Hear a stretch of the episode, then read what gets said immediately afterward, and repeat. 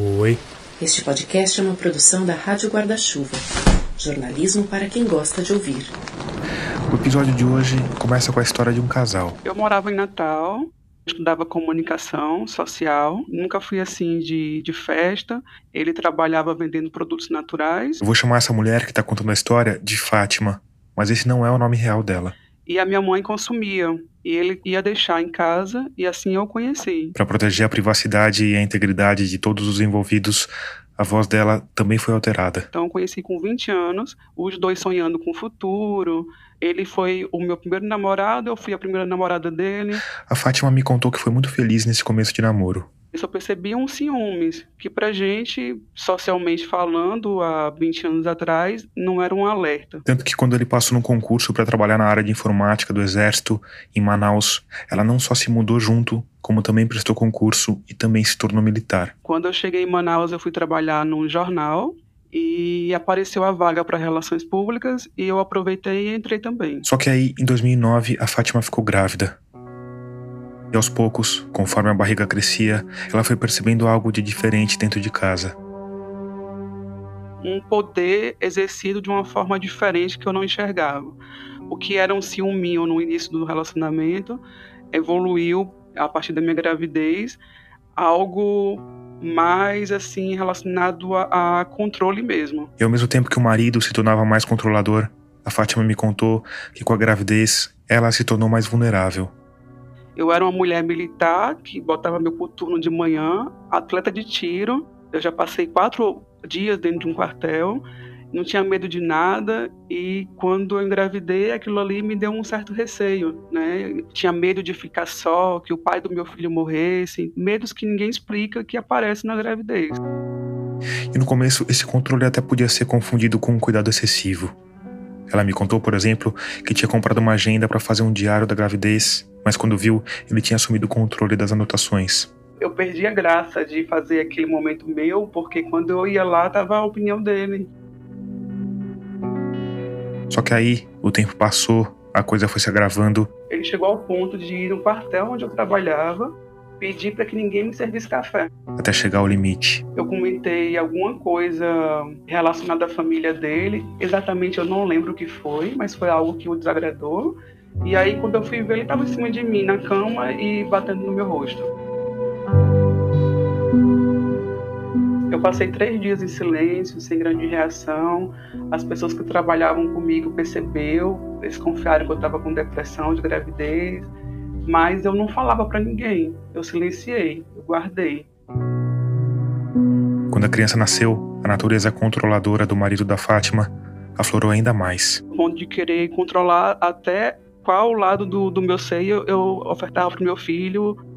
Enquanto o menino crescia, as coisas só se agravavam. Aquele controle e aquela agressividade ia passando para ele, como se ele não pudesse ser perfeito em nada, em nada. Como costuma acontecer nesses casos, a relação dos dois teve idas e vindas. A Fátima chegou a ir embora de casa, e para isso teve de largar tudo. Pediu baixa do exército e mudou de cidade. O marido foi atrás, prometeu que ia mudar, eles se reconciliaram, as coisas ficaram bem por um tempo, mas no fim, o controle excessivo e a violência acabaram voltando. Aí, numa manhã de 2016, quando o filho dela tinha sete anos, ele comprou uma manga que não estava no ponto ainda de, de comer, né? Tava bem, bem verde.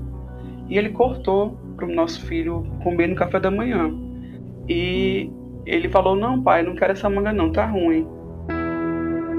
Do nada, ele se transformou, não sei dizer em que, gritou com o filho, pegou o filho assim de forma brusca, meio que voando com o corpo dele, colocou na cadeira de forma brusca bateu na coxa do nosso filho. Enquanto o nosso filho chorava, ele enfiava as mangas na boca do nosso filho.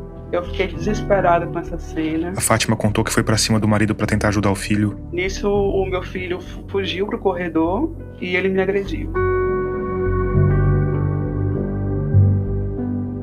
Nesse dia, eu decidi que não teria menor condições de nada mais, porque foi a pior cena que eu já vi na minha vida.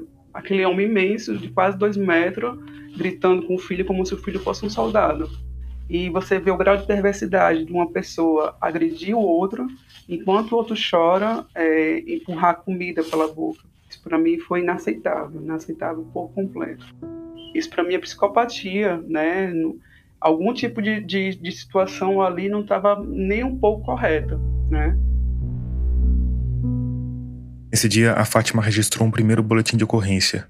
O marido dela saiu de casa e, algum tempo depois, ela deu início a um processo de divórcio que, no fim, passou a incluir não só a guarda e a pensão alimentícia, como também a divisão de uma casa que os dois tinham construído juntos em Manaus.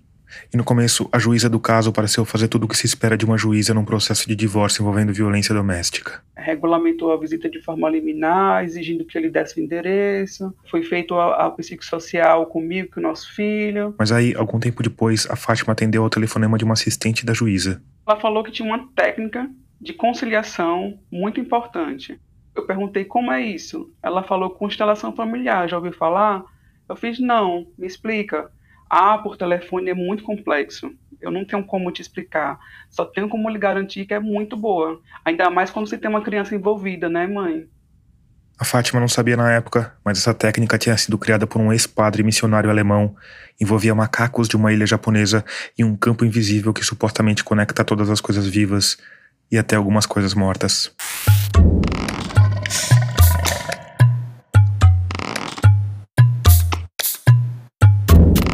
Eu sou Tomás Chiaverini e o episódio 77 de Escafandro já começou. Nele, a gente vai falar sobre campos invisíveis inexistentes, sobre cavalos necromantes e sobre como os tribunais brasileiros estão sendo invadidos pela constelação familiar.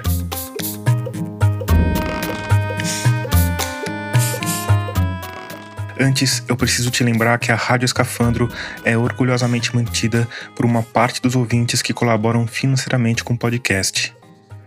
Isso é feito por meio da nossa campanha de financiamento coletivo. Com cinco reais já dá para participar e você ganha acesso antecipado aos nossos episódios, consegue escutar algumas entrevistas completas e tem o seu nome registrado na grande galeria de apoiadores que fica no nosso site. Com valores mais altos, você tem direito a um livro com dedicatória ou a uma caneca customizada com o um logotipo da Rádio Escafandro. Mas o mais importante é que você ajuda o podcast a continuar nos tocadores, a crescer e a melhorar, e ao mesmo tempo dar algum fôlego para o jornalismo brasileiro no momento em que a gente tanto precisa dele.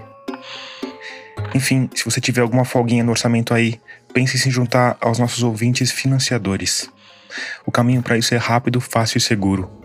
Só ir lá no site catarse.me barra escafandro e escolher o valor com o qual você quer ou pode apoiar. Se você ficou com alguma dúvida ou quiser apoiar de outra forma, é só ir lá no nosso site radioescafandro.com, clicar na aba Apoie, que tem tudo explicadinho. No mais, se você já está entre humanos luminosos como Alex de Souza Menezes, a Regina Ximenes, a Juliana Pieracini e a Romana Bonfim, muito obrigado por isso.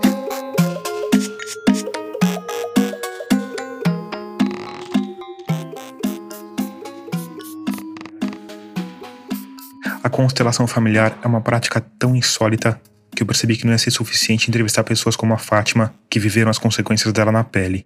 Que não ia ter conversa com um especialista no assunto que fosse suficiente para eu te mostrar o nível de alucinação que envolve tudo isso.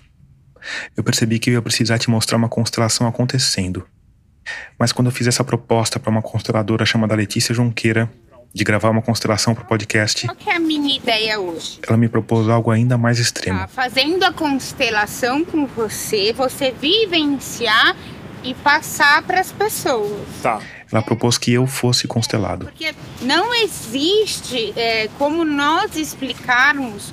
Quer dizer, existe sim, como explicarmos o fenômeno espelho, né? Neurônio espelho. Uhum. Que é o movimento. De, é, só não cruza a perna, que senão você atrapalha é, a leitura ah, tá dos bom. cavalos. Tá bom. Tá bom? Sim, você escutou direito. Porque claro que eu não fui procurar uma consteladora qualquer.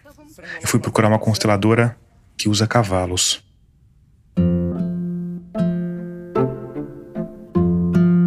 Quinta-feira, começo de agosto. Pouco depois das 10 horas de uma manhã ensolarada, eu entrei pelo portão 1 do Jockey Club de São Paulo. O espaço onde a Letícia Junqueira faz as constelações é um picadeiro pequeno, cercas brancas de madeira, o chão coberto por folhas dos eucaliptos que sombreiam o lugar. A Letícia tem os cabelos compridos platinados, usa jeans e camiseta branca justa com enfeitinhos de strass. A gente se sentou em duas cadeiras brancas de plástico bem no meio do picadeiro. À nossa volta tinha cinco cavalos bonitos e bem cuidados, sem arreios ou celas. Então, a constelação familiar acontece devido ao movimento do neurônio espelho. Isso é, foi pesquisado na Universidade de Sussex, na Inglaterra, através dos macacos, que, por exemplo, sabe quando você boceja, E outra pessoa boceja outra também. pessoa boceja também, Aham. tá?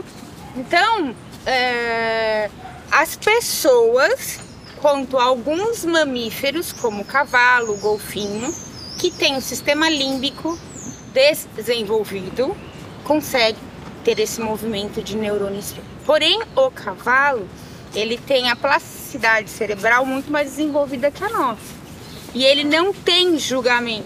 Então, ele consegue fazer uma representação do campo morfogenético mais fiel do que com as pessoas que racionalizam mais. Para ele, tanto faz se você chegou de Fusca ou de Ferrari. Posso pôr a mão neles? Pode. E, e esses cavalos são seus? Esses cavalos são meus. Eles são curiosos, né? São curiosos. Tanto que você tá curioso, ele também tá curioso. Aí eu convido você agora a a tá usando mais o seu coração. Eu sei que você tá fazendo uma entrevista, mas vamos deixar de racionalizar porque ele já me avisou que você tem que abrir seu coração. Nessa hora, um dos cavalos tinha chegado devagar por trás da Letícia e tinha dado uma espécie de belisco com os beiços na orelha dela. Tá, esse, Tá, esse isso. belisco que ele te deu foi um aviso. Foi um aviso. Tá. Tá bom? Que é pra você abrir o seu coração e vivenciar.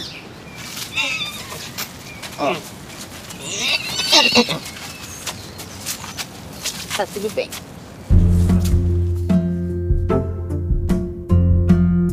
Aqui eu preciso te dizer que eu gosto de cavalos e até tenho alguma familiaridade com eles. Mas ao mesmo tempo, tá ali me gerava alguma estranheza. Primeiro porque em geral, quando a gente fica perto de cavalos, a gente tá em pé. E quando tá sentado, em geral a gente tá sentado em cima deles, não numa cadeira de plástico com um gravador na mão. E segundo, porque a minha capacidade de atuação é inexistente. Cada vez que a Letícia falava coisas como neurônio espelho se movimentando ou campo mórfico, eu exalava ceticismo por todos os poros. E isso estava deixando ela claramente nervosa e incomodada. O que deixava os cavalos nervosos e incomodados, o que me deixava nervoso e incomodado. Se eles verem que a gente tá usando a razão, eles vão me dar tipo desse belisco. Tá. Ou em você. e eu vou deixar. Tudo bem?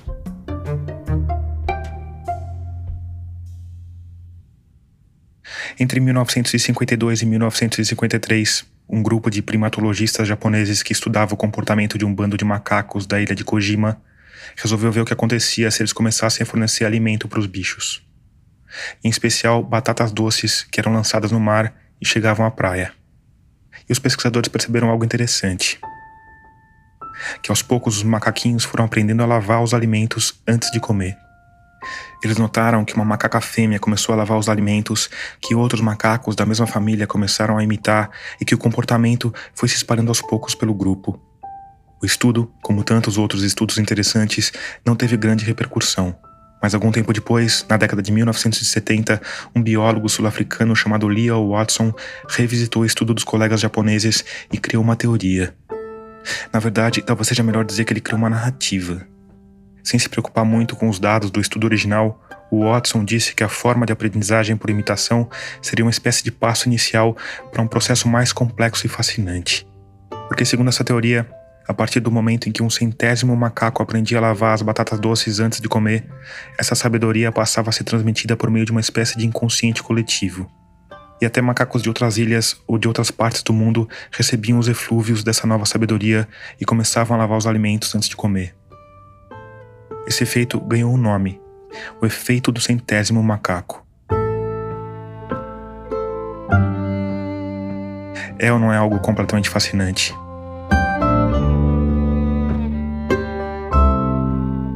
A teoria do Lyle Watson ganhou força, impulsionada pelo misticismo transbordante dos anos 70. Na década de 80, um biólogo inglês chamado Rupert Sheldrake partiu dela para criar algo ainda mais mirabolante. Ele criou a hipótese da ressonância mórfica. A ideia era de que o tal wireless dos macaquinhos japoneses não se restringia a eles, permeava todos os seres vivos e se estendia por todo o planeta a migração dos pássaros e das baleias, a memória geográfica dos elefantes e até os saltos tecnológicos humanos, tudo isso seria explicado por essa rede invisível que conecta todos os seres vivos. E que, por consequência, conecta os vivos com os mortos. Afinal, se as ondas energéticas das ações de cada organismo ecoam pelo espaço, elas ecoam pelo tempo também. E certamente vão continuar ecoando depois da morte do organismo original. totalmente fascinante, né?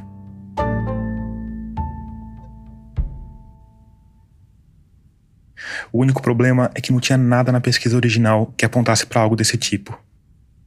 Outros estudos até mostraram que anos depois macacos de ilhas próximas também passaram a lavar os alimentos. Mas daí a falar que essa sabedoria teria chegado a eles por algum tipo de Wi-Fi primata é um passo e tanto.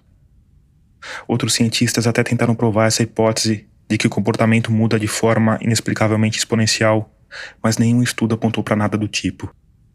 O mais provável é que algum macaco tenha chegado na outra ilha boiando pelo mar, já que os macacos japoneses não sabem nadar. Ou seja, não existe nenhuma indicação de que macacos, ou qualquer outro ser vivo, estejam interligados por uma grande e misteriosa rede orgânica de Wi-Fi. Apesar disso, essa ideia continua a reverberar não por uma onda energética invisível, mas por autores de autoajuda, gurus e pseudocientistas em busca de holofotes. Até que chegou aos neurônios de um alemão chamado Bert Hellinger.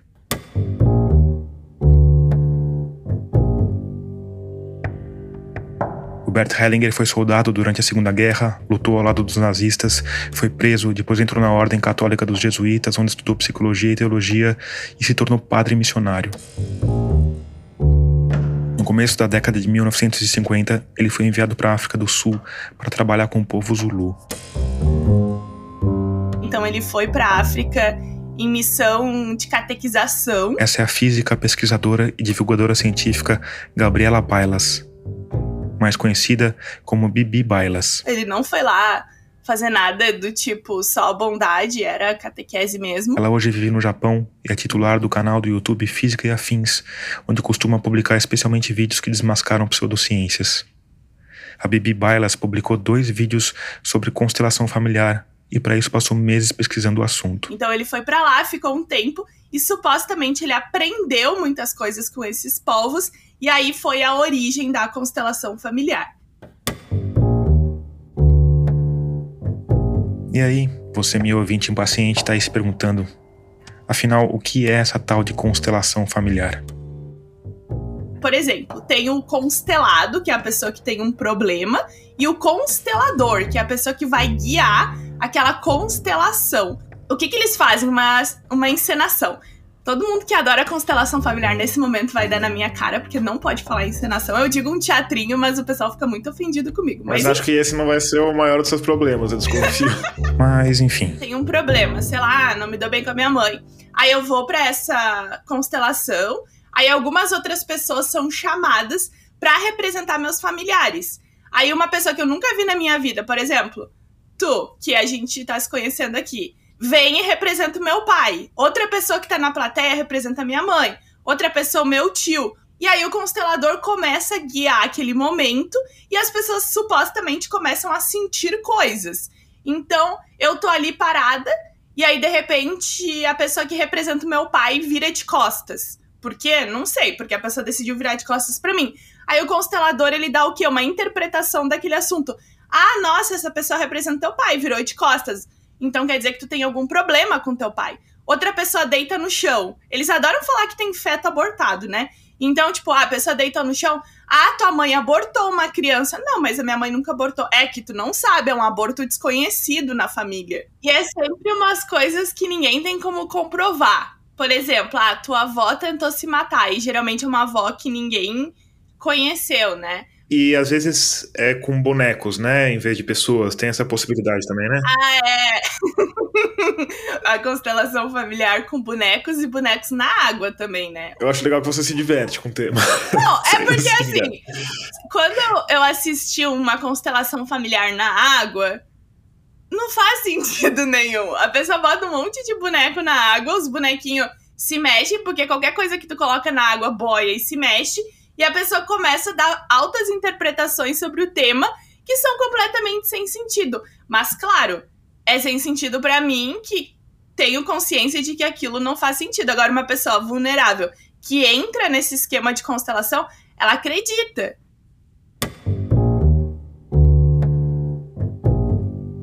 Aí o que, que eles explicam sobre isso?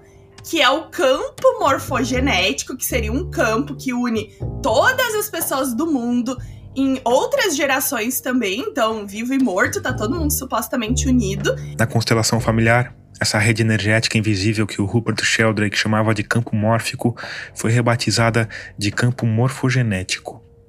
E aí esse campo morfogenético faz com que tu sinta coisas e essas coisas representam os problemas aí e relações da tua família. Quer dizer, o Bert Hellinger pegou a teoria dos campos mórficos do Rupert Sheldrake bateu no liquidificador com supostas práticas ancestrais do povo Zulu e batizou essa vitamina quântica de constelação familiar.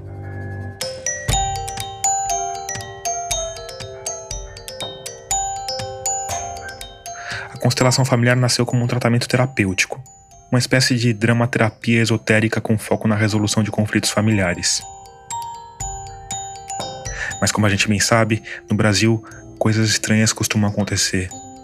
E meio século depois de um pesquisador japonês ter a ideia de jogar batatas doces na praia de uma ilha habitada por macacos, a teoria da constelação familiar chegou ao conhecimento de um recém-formado em Direito pela Universidade de São Paulo. Na primeira constelação que eu participei, em 2004, Sami Storch, eu vi reconciliações acontecendo num nível interno profundo dos participantes, de questões inclusive que eu via no, nos tribunais. Ele falou comigo da cidade de Itabuna, no interior da Bahia, onde é juiz titular da segunda vara da família. E aí eu falei, bom, isso tem que estar no direito, isso faz mais sentido do que o direito. E eu comecei a buscar relações entre a constelação e o direito.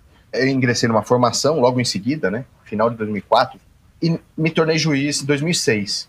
E aí eu comecei a aplicar os meus aprendizados da constelação nas audiências e com grande êxito de obtenção de conciliações, casos tidos como impossíveis, em que as pessoas, pelos meios tradicionais, não conseguiam resultado nenhum. Os processos iam se arrastando, e recursos, e descumprimento, e não dava certo. A atividade judicial é, girava em falso.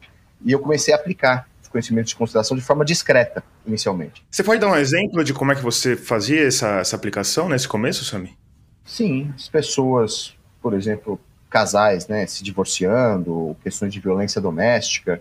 Então, quando estavam em audiência, eu explicava as dinâmicas sistêmicas existentes no âmbito de um casal e buscava formas, através de frases, através de falas, de as pessoas acessarem um nível do sentimento mais profundo que as conecta, né? que as pessoas estavam naquela força da raiva, da vingança, e eu procurava trazer para o ambiente da audiência a imagem dos filhos sendo sacrificados por conta dessa atitude e do amor que existia por trás e que estava oculto. Não falar direto de amor, porque isso às vezes é chocante, dependendo do caso, por incrível que pareça. Mas ao trazer à luz a dor que estava por trás dos ataques, a dor já sinalizava que se existe dor é porque houve uma perda importante. Se houve uma perda importante é porque o outro é importante isso já muda o olhar das pessoas. Então tem técnicas, por exemplo, para fechar os olhos. Agora olhe para o filho de vocês. Agora imagine você falando para o seu filho: Meu filho, você é filho de um bom momento que eu tive com a sua mãe, de um bom momento que eu tive com o seu pai. Sim, nós tivemos bons momentos. E as pessoas começavam a chorar. E aí desmanchava aquela animosidade, aquela agressividade. E isso facilita todo o diálogo. As pessoas abrem mão de ficar com recursos, impugnações, porque elas começam a olhar para aquilo que realmente importa, né? Então começou assim, de forma discreta, eu não falava de constelação. E aí, o que acontece quando o juiz resolve aplicar por conta própria métodos de pseudociência em um tribunal público? Perda do cargo, cassação na OAB, uma advertência, uma repreensão verbal pelo menos. não exatamente. Em 2012 eu senti que estava na hora de fazer uma vivência coletiva no fórum, falar de constelação, colocar representantes, fazer algo mais impactante. Eu fiz um pequeno projeto, convidei as, as partes envolvidas em alguns processos, algumas dezenas de processos de família, levei para o tribunal, propus, recebi aprovação também, a presidência do tribunal me deu apoio, a corregedoria, e aí fizemos experimental para uma cidade pequena do interior, município de Castro Alves. E foi um grande sucesso, gerou um, uma repercussão muito boa na comunidade. O tribunal mandou uma comissão também da presidência para acompanhar, fizeram um relatório elogioso, e aí pediram mais, né? Gerou uma, um impacto na comunidade jurídica, no, no fórum, servidores se animaram muito.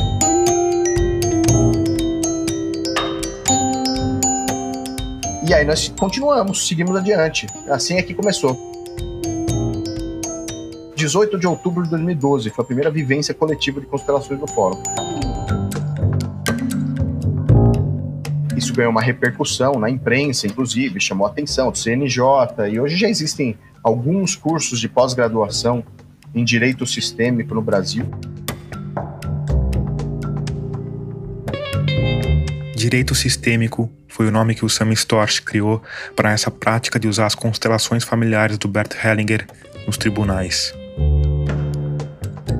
É um campo de estudo onde nós estudamos o direito sob a luz das constelações familiares, das ordens do amor, as leis sistêmicas que regem os relacionamentos. Uma prática que se espalhou rápido, inclusive com o aval do Conselho Nacional de Justiça, o CNJ, um órgão criado com o objetivo de acelerar os processos judiciais reduzir pilha no jargão do direito. Quando você vê os agentes do campo jurídico falando de constelação familiar, eles gostam de dar esse verniz científico. Esse é o Matheus França. Então dizer que tem a ver com física quântica, que tem a ver com epigenética, que são áreas muito importantes e que não tem nada a ver com isso. Isso é um dos lados da coisa. Ele é formado em Direito pela Federal do Rio Grande do Norte, tem mestrado e está fazendo doutorado em Direito na Federal do Rio Grande do Sul e é pesquisador em Sociologia do Direito. Mas um outro lado é que é muito frustrante mesmo você sair de uma faculdade de direito e se deparar com a realidade do judiciário. Isso é verdade. E aí existe esse clamor, né, por uma humanização do judiciário. E aí você junta essas duas coisas: pessoas insatisfeitas com a prática do direito e essas pessoas também não sabem o que é ciência. E aí chega essa proposta de que existe essa explicação, existe essa técnica supostamente baseada em tais conhecimentos científicos que vão ajudar a humanizar o judiciário. Então é um, um apelo muito forte para essas pessoas.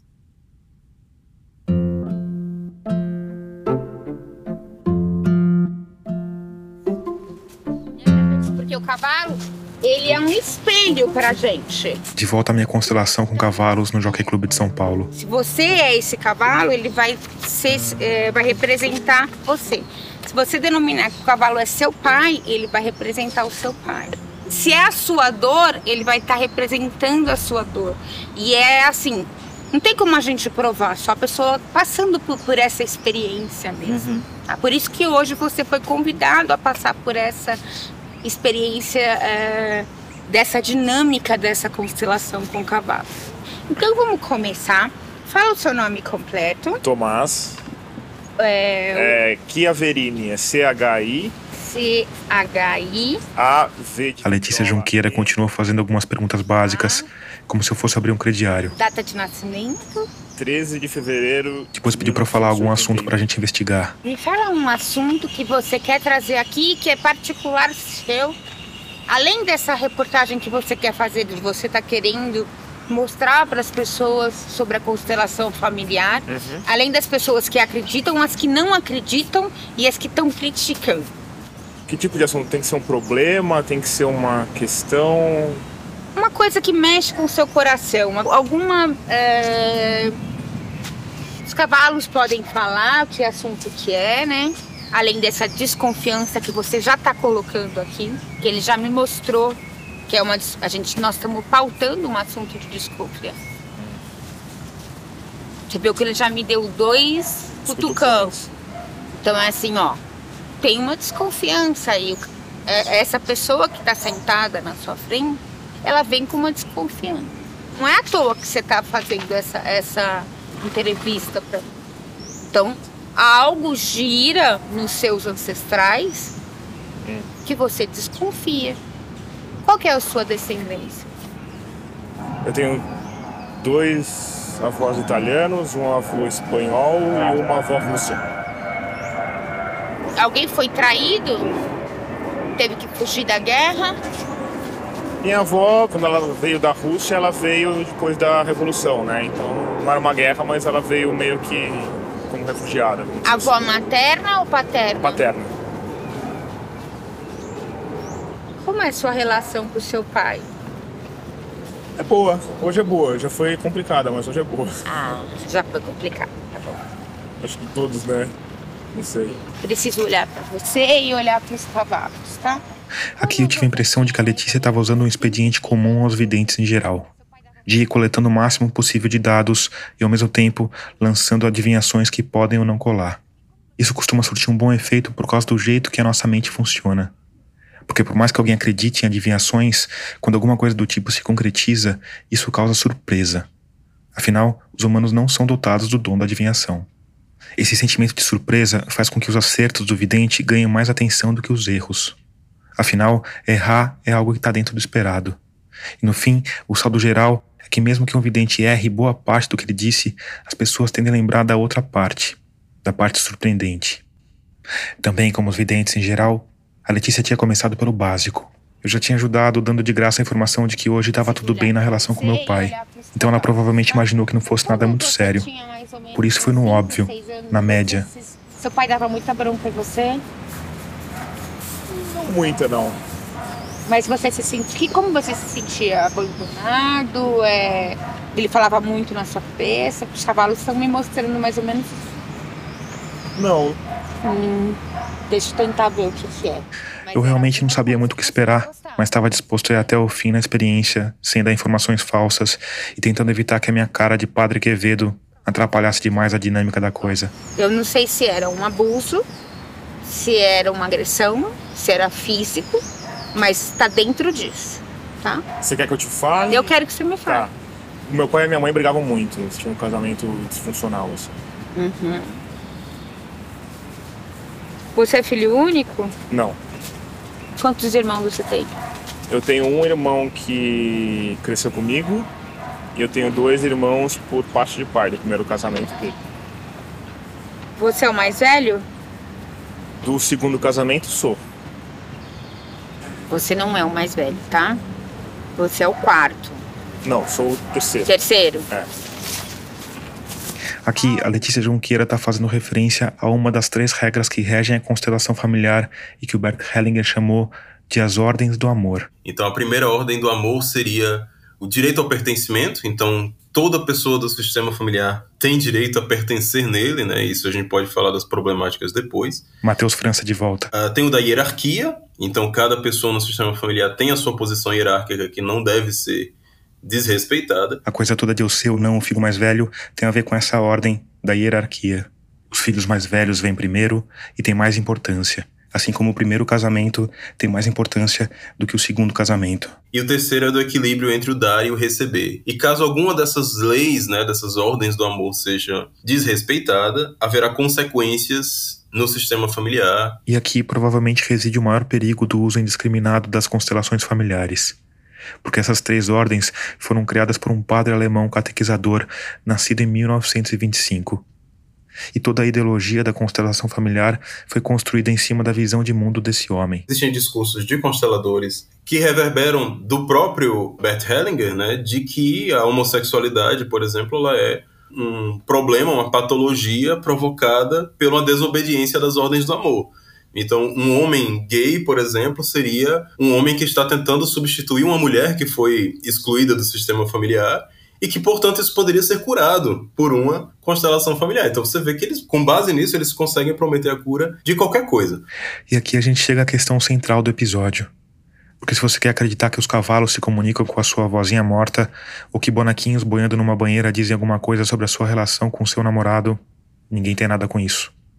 Agora, quando as tais ordens do amor são levadas para dentro dos tribunais, a coisa fica um tanto mais complicada. Se fosse só um método ineficaz, vá lá, né? Mas é um método, além de tudo, muito perigoso. O Matheus França me explicou por quê, começando pela primeira ordem do amor. O direito ao pertencimento. Na prática é o seguinte: uma pessoa que foi violenta, ela tem direito ao pertencimento. Então está errado você excluir essa pessoa do convívio familiar, essa pessoa violenta. Ela tem o direito de permanecer ali, na mesma posição hierárquica. Caso contrário, essa ordem vai estar sendo violada e a gente vai ter problemas. Né? A família vai ser punida, digamos assim, por essa alma familiar, fazendo que o problema se reproduza. Um exemplo que é muito dado é, ah, olha, como é que você explicaria um antepassado, vamos dizer, um avô que foi violento com a esposa, aí a esposa deixou ele por causa disso, e quando vai ver, ela vai ter um neto que é violento também. Eles falam que isso é o sistema familiar, né, repondo aquele antepassado que foi excluído. Eu acho até engraçado que eles ignoram toda a literatura sobre violência que existe, né, em ciências sociais, em ciências criminais, enfim, para encontrar essa explicação mágica. Aí tem a segunda ordem, da hierarquia. Eles veem a hierarquia de várias formas. Né? Tem essa forma mais conservadora que a gente consegue imaginar quando se fala em hierarquia familiar. Então existe o patriarca, que seria o superior hierarquicamente, vem a mãe e os filhos depois. Além de todos os problemas óbvios de engessar as famílias no esquema patriarcal, que está em plena crise planetária, a ordem da hierarquia também é questionável por fatores mais imprevisíveis. Quer um exemplo? Adoção. Eles dizem que os que vieram antes têm uma superioridade hierárquica em relação aos que vieram depois. Então, nesse sentido, eu já vi afirmações, inclusive de juízes, dizendo que os pais adotivos eles não devem se apresentar como pais. Né, como pai e mãe daquela criança. Eles têm que o tempo inteiro falar, eles têm que reforçar para a criança: olha, nós não somos seu pai e sua mãe, você tem o seu pai e sua mãe, você tem que respeitar eles mais do que a mim eu estou aqui para fazer um papel que o seu pai e a sua mãe não puderam fazer. Então é, é, como uma reafirmação de que, na verdade, uma família adotiva é menos do que uma família biológica. E por fim, tem a ordem que parece mais tranquilinha, do equilíbrio entre o dar e receber, mas que também pode ser bem perigosa. O Bert Hellinger tanto escreveu quanto falou sobre isso. Ele diz que, por exemplo, se o pai trabalha, e a mãe não trabalha, você não pode esperar que o pai cuide das crianças. Por essa questão do equilíbrio da, entre o dar e o receber. é. Como é. se cuidar de uma criança fosse não fosse dar, né? Quer dizer, trabalhar sim é dar. Cuidar Ex de uma criança não. Cuidar Exatamente. De é tranquilo. Exatamente. Não, é, é senão vai, vai haver um desequilíbrio. Outra coisa que ele diz é que, por exemplo, não se pode esperar que um padrasto cuide do enteado ou da enteada porque isso também é um desequilíbrio entre o dar e o receber. Não é responsabilidade dele cuidar do enteado da enteada. É quando ele chega às afirmações mais horripilantes, né? Tanto de seus escritos quanto de seus vídeos, que é quando ele fala do que ele chama de incesto. Que, enfim, a gente está falando aqui de estupro de vulnerável, em especial de crianças, né? Então a gente está falando de abuso sexual de crianças. Em que ele diz que, por exemplo, se um padrasto tem que cuidar da enteada, ele está dando e não está recebendo. E ele vai querer receber uma coisa em troca, e é natural que essa coisa em troca seja uma relação sexual, um abuso sexual da criança. E aqui você pode achar que o Matheus está exagerando, tirando as coisas de contexto. Eu, pelo menos, achei isso. Então eu resolvi ler o que o Bert Hellinger escreveu. Eu achei vários trechos sobre abuso sexual que o Hellinger prefere chamar de incesto. Mas eu separei um em especial do livro A Simetria Oculta do Amor. Esse trecho é a transcrição de uma conversa do Hellinger com uma terceira pessoa. O Hellinger está falando justamente sobre o que ele chama de incesto, no caso, entre padrastos e afilhados, o que para o direito moderno é estupro de vulnerável. O desequilíbrio entre o dar e o receber desenvolve-se quando o homem dá mais e a mulher recebe mais. Em semelhante situação, a mulher poderia restaurar o equilíbrio se mostrasse gratidão autêntica para com o novo marido. Sim, é verdade que você dá e eu recebo, mas eu valorizo imensamente o que você faz. Desse modo, a restauração do equilíbrio não exigiria que se descesse a um nível tão destrutivo. No entanto, havendo um déficit adicional na troca entre os parceiros, por exemplo, na sua sexualidade ou necessidades emocionais, um desequilíbrio se instaura no sistema inteiro. A mulher tenta compensar o déficit sexual em situações desse tipo, oferecendo a filha ao novo marido Trabalhe com famílias em que a mãe chegou a fazê-lo conscientemente ou abandonando-a em suas mãos de modo tal que ele é virtualmente levado a manter uma relação compensatória com ela. Tratei de umas poucas famílias em que a própria filha se ofereceu ao pai ou ao padrasto para ajudar a mãe ou impedir que ele fosse embora. Uma forma menos comum de incesto envolve o menino que procura restabelecer o equilíbrio familiar. Aí o interlocutor do Hellinger responde: Tudo em mim resiste à ideia de condenar a mãe. O Hellinger retruca: E isso é tão verdadeiro quanto você se interessar mais por seus ideais do que pelas pessoas envolvidas. O que o senhor está procurando é alguém para condenar. Mas eu não quero condenar ninguém. Quero uma solução. E para achá-la, tenho de observar as pessoas numa situação concreta, compreender a dinâmica da família. Esse livro foi lançado no Brasil pela editora Cultrix. Tem cinco estrelas na Amazon e mais de 390 avaliações.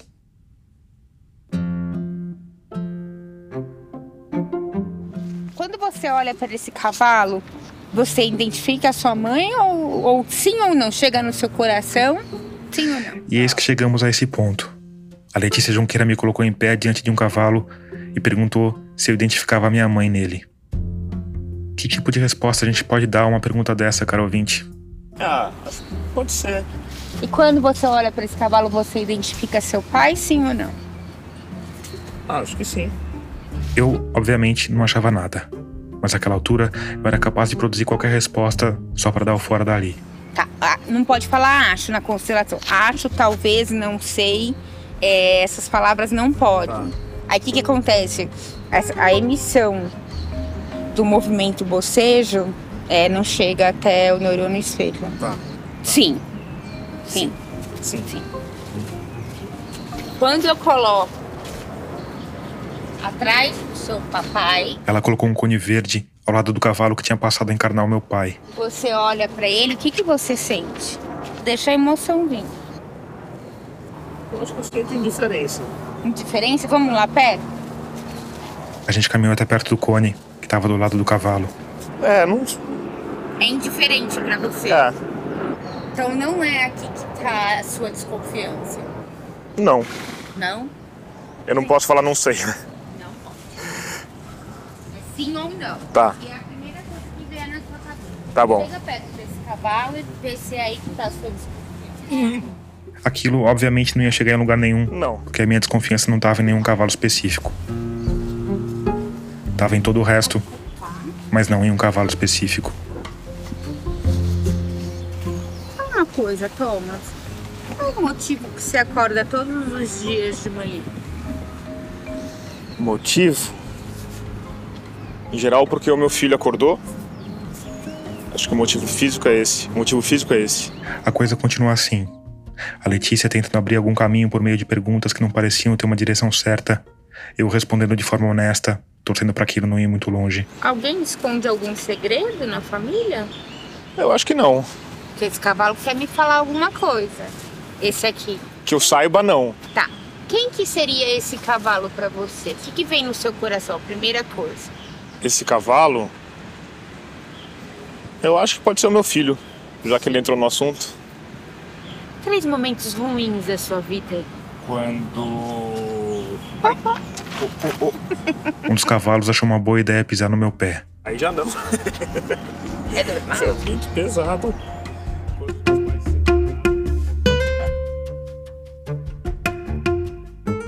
Existe muito um discurso de que é o melhor a se fazer. Matheus França de volta. Eu já tive acesso a alguns convites enviados né, para a constelação familiar e o próprio juiz que assina coloca no convite que é a melhor coisa para a criança. Então imagine, você está numa disputa de guarda, você vai querer contrariar o juiz que está dizendo que a constelação familiar é a melhor coisa para aquela criança, né? Então já entra num problema que não é tão comum na mediação, por exemplo. É mais fácil você recusar uma mediação. E tem a outra questão que a ideia da mediação, da negociação, enfim, é que as partes vão lá expor seu, suas demandas, né, enfim, a sua posição, e vai se tentar chegar a um consenso sem precisar judicializar a questão no fim das contas. Mas discurso da constelação familiar é que aquilo que está sendo exposto, aquilo que está sendo visto na constelação é a verdade. Não existe essa questão de ah, é a demanda de uma pessoa contra a demanda de outra. É eles apresentarem uma, uma solução que veio desse campo invisível.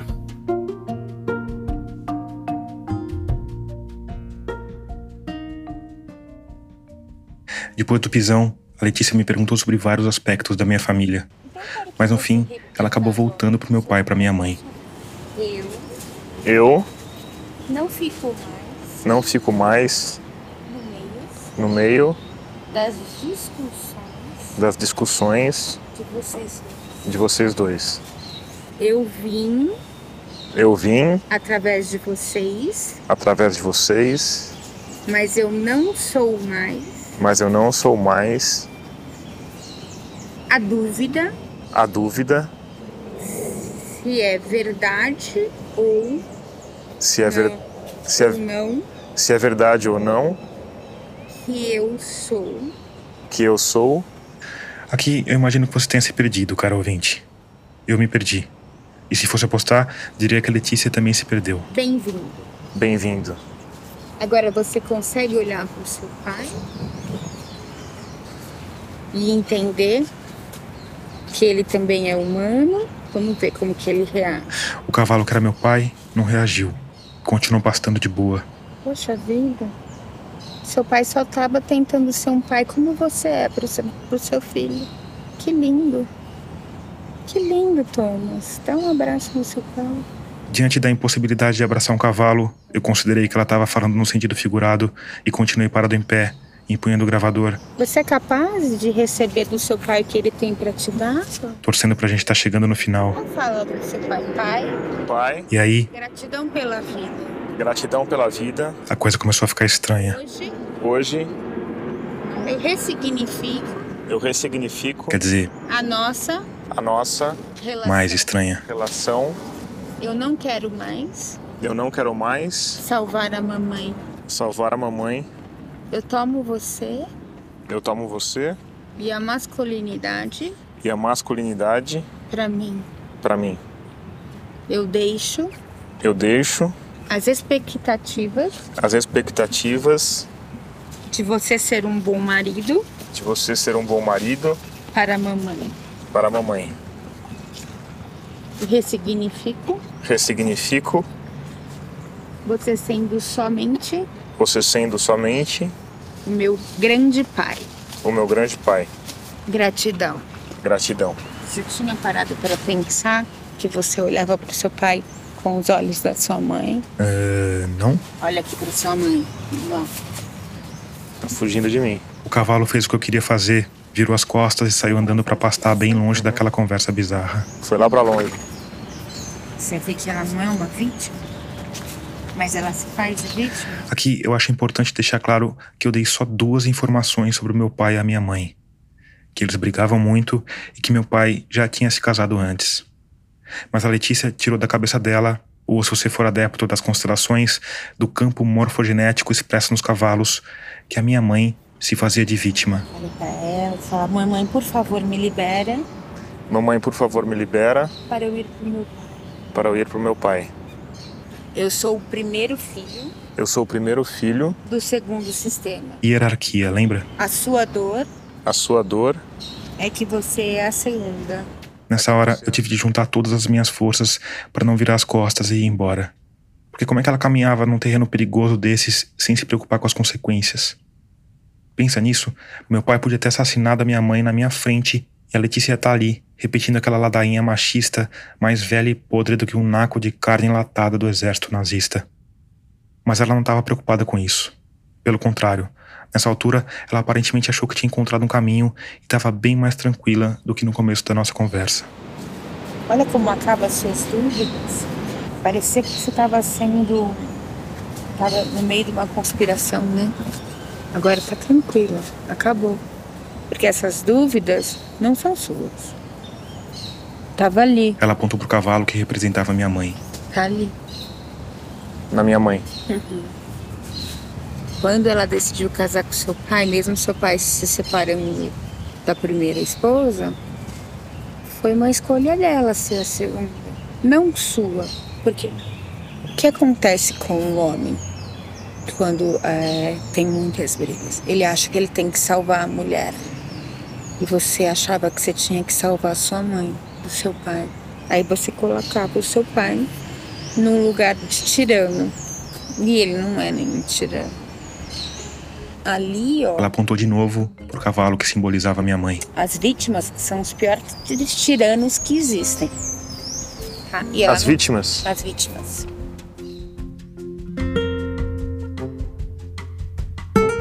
As vítimas são os piores tiranos que existem. Que tal a gente pegar ideias como essa e espalhar pelos tribunais do país?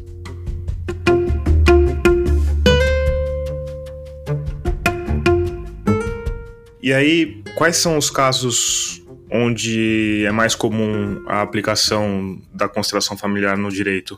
É, normalmente em várias, em várias de família, né? Então, divórcio, disputa de guarda, às vezes casos de pensão, mas também tem sido levado, e eu acho que, que inclusive é. Eu já acho bem preocupante nas várias de família, mas mais preocupante ainda é que tem sido levado para casos de Lei Maria da Penha, enfim, para casos de violência doméstica, o que torna, bom, torna a dimensão, né, do problema ainda maior, né? E, e, aí como é que isso se desenrola num caso judicial de fato, né? Vamos supor que tem um caso de agressão contra a mulher, por exemplo. Uhum. Existe um boletim de ocorrência, um inquérito e um processo aberto. Isso. Daí o juiz vai propor Vamos fazer uma constelação familiar, é isso? Isso. A investigação criminal não é suspensa pela constelação familiar, né? Ainda bem. Pelo menos isso.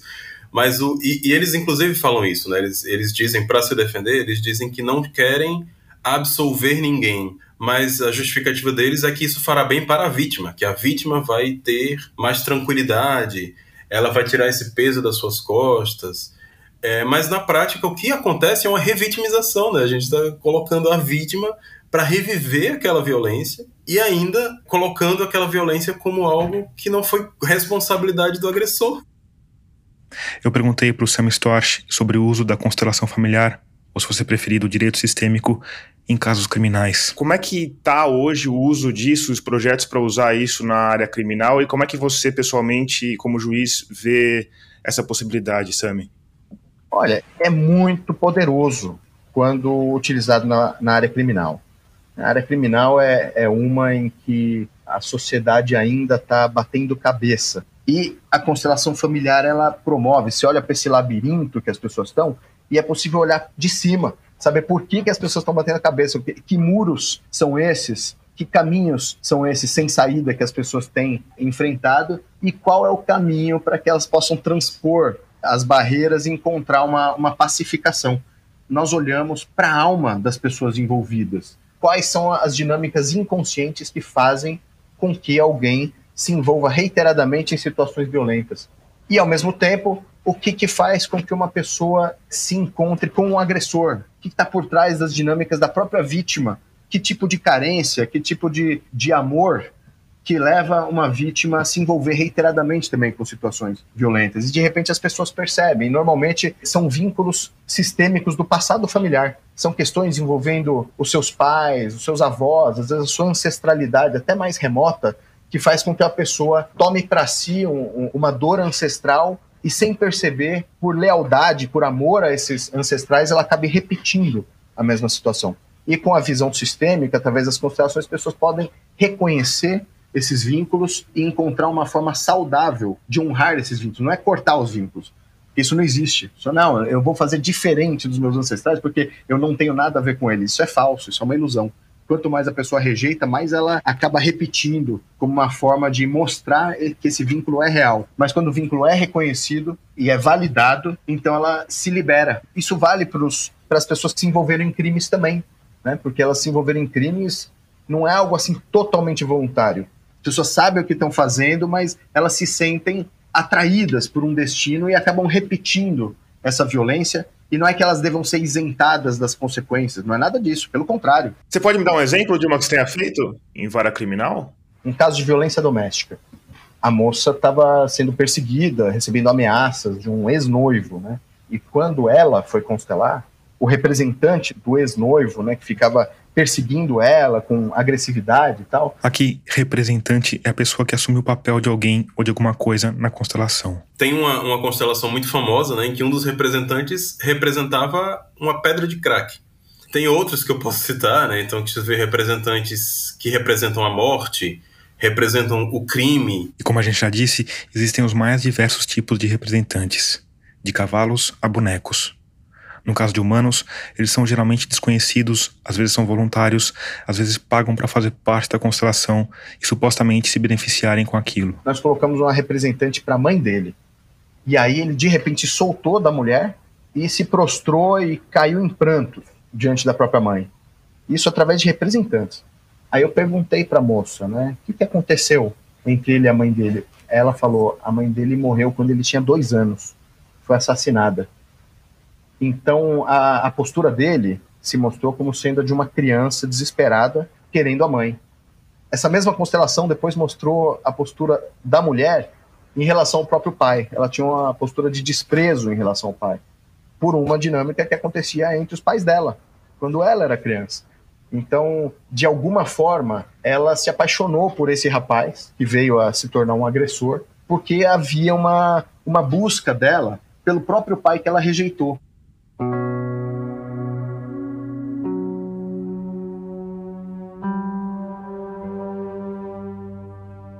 Em 2017, a Fátima não estranhou quando uma assistente da juíza que estava à frente do processo de divórcio dela ligou oferecendo a tal constelação familiar. Nunca tinha ouvido falar naquilo e achou que era algo natural do processo. Uma pessoa da justiça me liga, eu vou dizer o quê? Não. Para ser a, a, pessoa que não tem intenção de resolver o conflito de melhor interesse da criança, entendeu? Ela falou que achava interessante e que ia conversar com a advogada. Mas antes que ela fizesse isso, foi comunicada que a constelação tinha sido incluída nos autos do processo, com data e hora marcados e com o valor que ela teria de pagar. E a minha advogada nem parte disso fez, nem sabia o que estava acontecendo. Aí ela foi me procurou, saiu esse, esse despacho aqui, você está sabendo o que é? Eu disse, olha, me ligaram, mas inclusive esse dia eu não vou poder. Aí ela, então eu vou pedir para desmarcar. Beleza. A juíza ignorou meu pedido, deu um andamento, e também não, ninguém explicava que era uma audiência com a juíza. Eu achava que era com, com um constelador, que eu não sabia nem que era aquilo. A Fátima me contou que a essa altura o relacionamento com ele estava pior do que antes. Ele não cumpria o regime de visitas, aparecia para pegar o filho sem avisar, em datas aleatórias. Numa dessas vezes, agrediu ela e o pai dela na frente da segurança de um condomínio, o que gerou um boletim de ocorrência com base na Lei Maria da Penha. O meu agressor achou lindo e nesse dia foi feita a constelação familiar só com ele. E como eu não fui, ela pegou um ranço por mim e eu sofro com isso há seis anos, porque eu fui para audiência de instrução. Quando eu chego na audiência de instrução, ela já com cara horrorosa para o meu lado. Eu sento, dou bom dia, e aí ela fala assim: fique sabendo que eu entendi a sua ausência como que você não está disposta a resolver o problema, né? E aí, com isso, pronto, foi um pesadelo, porque ela não fez a instrução do meu processo de partilha, ela insistiu em falar sobre constelação familiar. É, você sabe que tem uma, a, hierarquia do amor né, na constelação familiar. Então, o varão, para quem acredita nisso, é algo muito de grande relevância. E assim ela tratou a audiência, como se ele tivesse uma relevância maior do que a minha e a do nosso filho. A Fátima me contou que a juíza pediu autorização para o ex-marido dela para falar sobre a constelação que eles tinham feito. Eu achando que era alguma coisa relacionada a ele, assim, né? Por que, que ele ficou doido, por exemplo? Por que, que o comportamento dele é desse jeito? Algo assim que pudesse explicar para que houvesse uma conciliação nesse sentido. Aí ela falou: olha, na constelação familiar que foi feita com ele, apareceu um aborto que você teve esse aborto lhe causou uma mágoa muito profunda que você não trabalhou e que por essa razão estamos aqui hoje, por exemplo. Só que aqui hoje era a partilha a qual eu tenho direito. Todo o meu trabalho durante o período que eu fiquei, por exemplo, em Manaus, estava incluso na minha partilha, né? E a minha advogada ali paralisada, totalmente sem ação, porque acho que poucos advogados são preparados para lidar com essa, com essa informação. E aí eu tive que me virar sozinha praticamente, né? Fui tentando ouvir até o ponto eu cheguei e falei para ela, olha, excelência, meu aborto não foi cometido por mim, sendo assim não é uma questão legal para ser tratada dentro do judiciário. A senhora pediu autorização para ele, não para mim, para tratar da minha dor, sendo assim eu não lhe autorizo. Só que ela não tem limite, assim, ela não aceita, né? Ela acha que a condição dela, o poder dela dá direitos para interferir até na, na dor da pessoa. E com isso ela não parou mais. Olha, se até a princesa Diana superou o fim de relacionamento, por que, que você não supera? Eu digo, nossa, meu Deus. Olha, depois seu filho vai se matar e você vai, vai chorar para quem, viu? A culpa vai ser sua.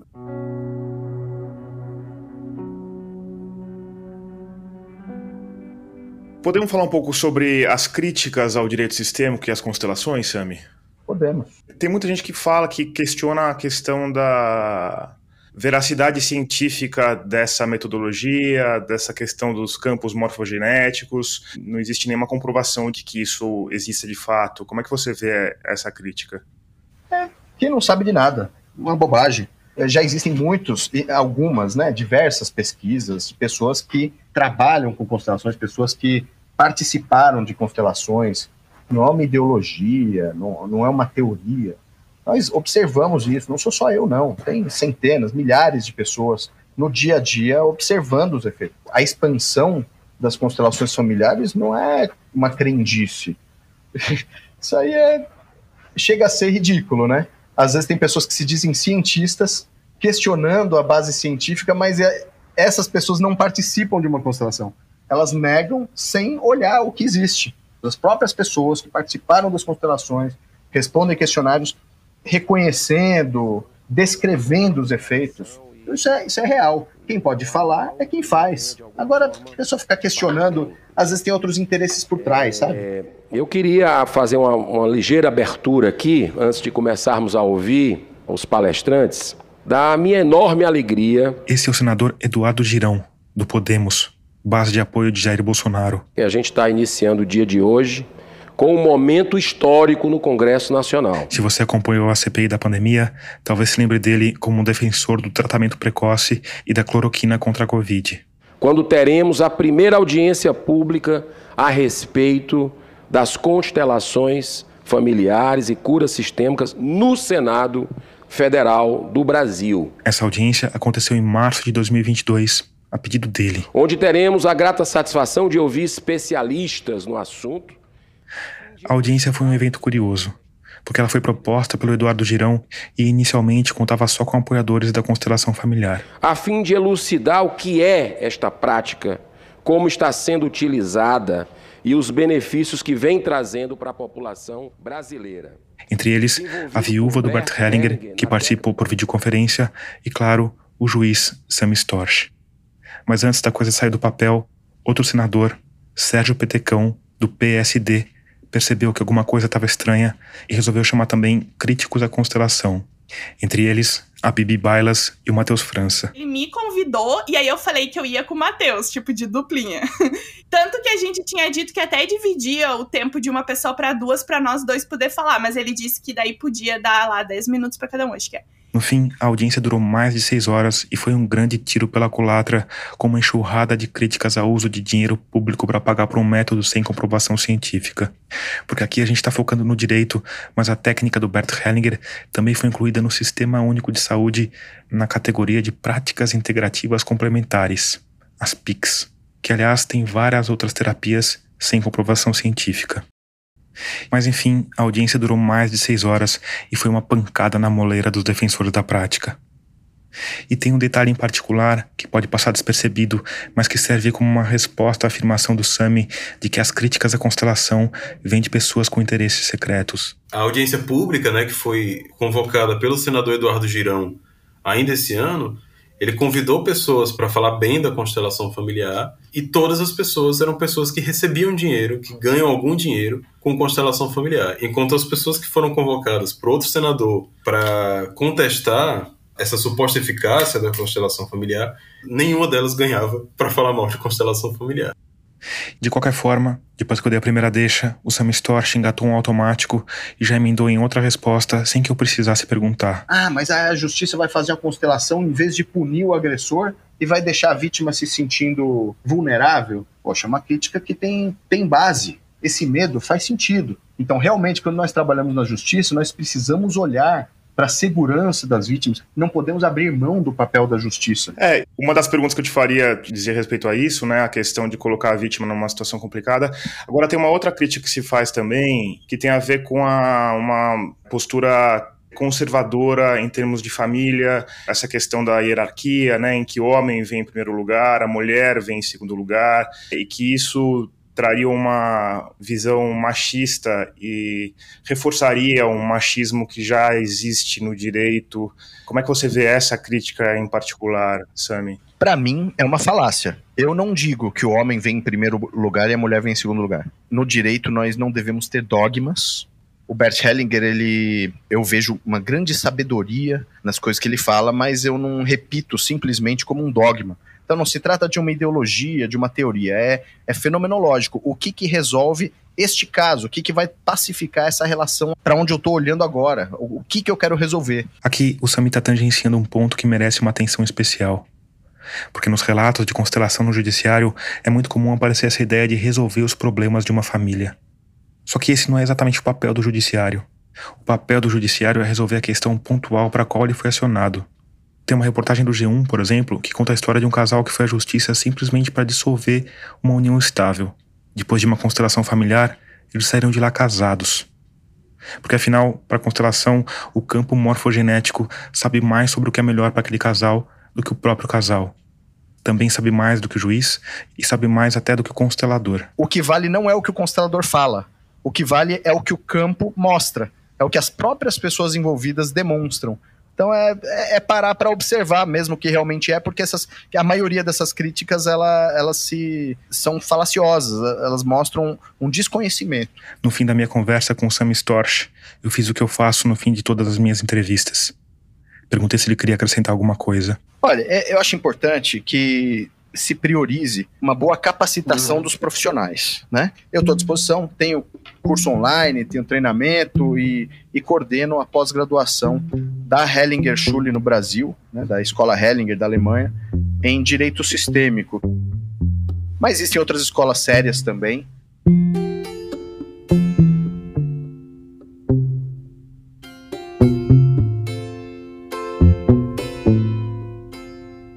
10 dias depois dessa, dessa situação do judiciário, eu fui fazer uma, uma constelação é, particular.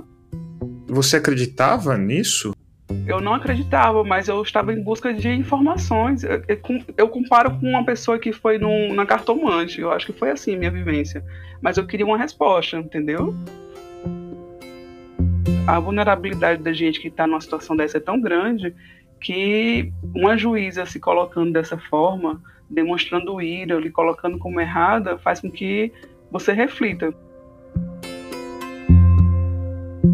Quando a Fátima foi procurar uma consteladora para tentar entender o que tinha acontecido no tribunal, ela acabou no consultório de uma psicóloga. Que antigamente era coach. Ela é a formadora de elementos. Os elementos são pessoas de corpo e alma, né? Que, que se, se propunham a fazer parte. Eu fui ser constelada, paguei 350 reais os elementos pagaram 100 reais cada um. Ah, todo mundo paga então, mas aquelas pessoas estão querendo resolver alguma coisa também? Sim, a constelação para eles é tão poderosa que mexe até com minha família que está em casa. A Fátima me contou que a sessão aconteceu numa sala bem decorada, de paredes azuis com direito a borboletas, cristais e incenso. Ali no meio tinha uma roda de cadeiras com mais ou menos 25 pessoas. E as pessoas não, são, não eram pessoas ignorantes no sentido assim de, de condição de acesso à educação. A maioria era advogados, psicólogos, professores universitários. E aí? Escolha quem vai ser seu pai. Eu olho para o Joãozinho sentado, puxo ele. Escolhe quem vai ser sua mãe. E ela vai formando o campo. Igual quando a cartomante coloca as cartinhas, né? ela pede para você colocar o seu pai, a sua mãe, o seu ex-marido, justamente para ver se você está desregulado. Então, o pai tem que estar do lado direito, se eu não me engano, a mãe do lado esquerdo, os filhos atrás, e assim vai indo. E aí, depois que você colocou essas pessoas, as outras pessoas saem da sala ou continuam ali? Não, ficam lá, ficam lá, se emocionando, chorando, porque a minha dor é a dor de alguém lá de dentro também. No fim, a segunda constelação deu um resultado completamente diferente da constelação feita no tribunal pelo ex-marido da Fátima. Ela falou que existia um problema. Primeiro, eu herdei o problema no relacionamento da minha avó, porque minha avó se separou, então eu sou ligada a essa dor dela do passado. Depois, eles disseram que existia um segredo entre meu pai e minha mãe, mas que era muito duro que eu não podia saber, jamais.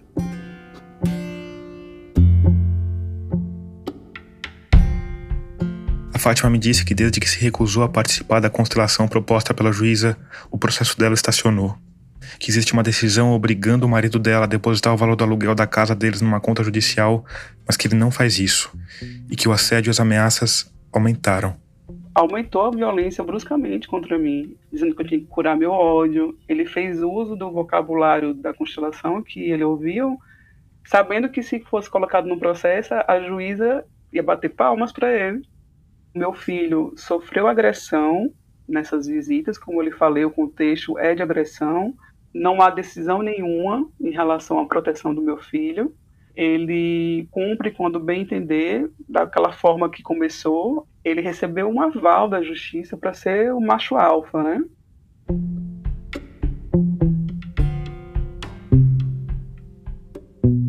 Em novembro de 2021, representando um grupo multidisciplinar, o Matheus França propôs uma ideia legislativa para banir a constelação familiar de todas as instituições públicas. Isso foi feito por meio do E-Cidadania, um sistema que permite que qualquer cidadão proponha uma lei. Bastaram quatro dias para que a ideia recebesse os 20 mil apoios que são necessários para uma demanda popular seguir adiante no Congresso. Com isso, ela virou uma sugestão legislativa e hoje está na Comissão de Direitos Humanos, aguardando a designação de um relator para que seja transformada em projeto de lei.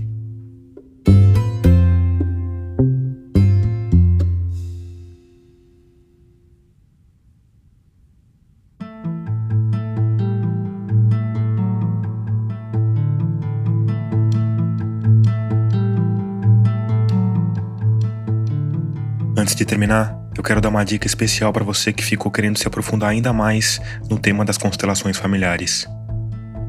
É que o podcast Ciência Suja, nosso parceiro de Rádio Guarda-Chuva, também fez um episódio sobre o assunto. Procura lá pelo quarto mesacast deles, que você vai ouvir os advogados Matheus França e Marina Guagliarello e o jornalista Carlos Orsi dando uma aula sobre o assunto.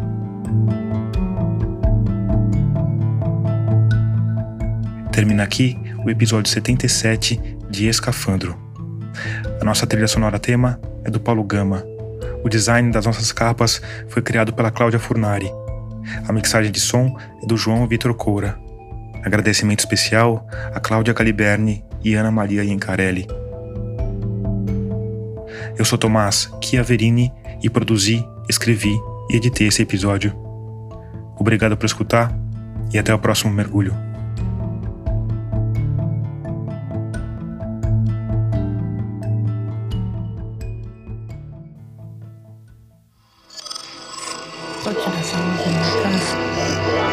Esse podcast é apresentado por b9.com.br.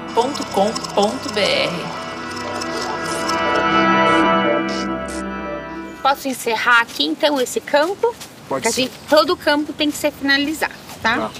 Então, eu agradeço ao espírito da manada, aos mestres cavalos, ao universo, à Gaia. E eu encerro este campo. Gratidão, gratidão, gratidão. Agora eles podem sair do campo. E você também. Agora eles podem, são cavalinhos.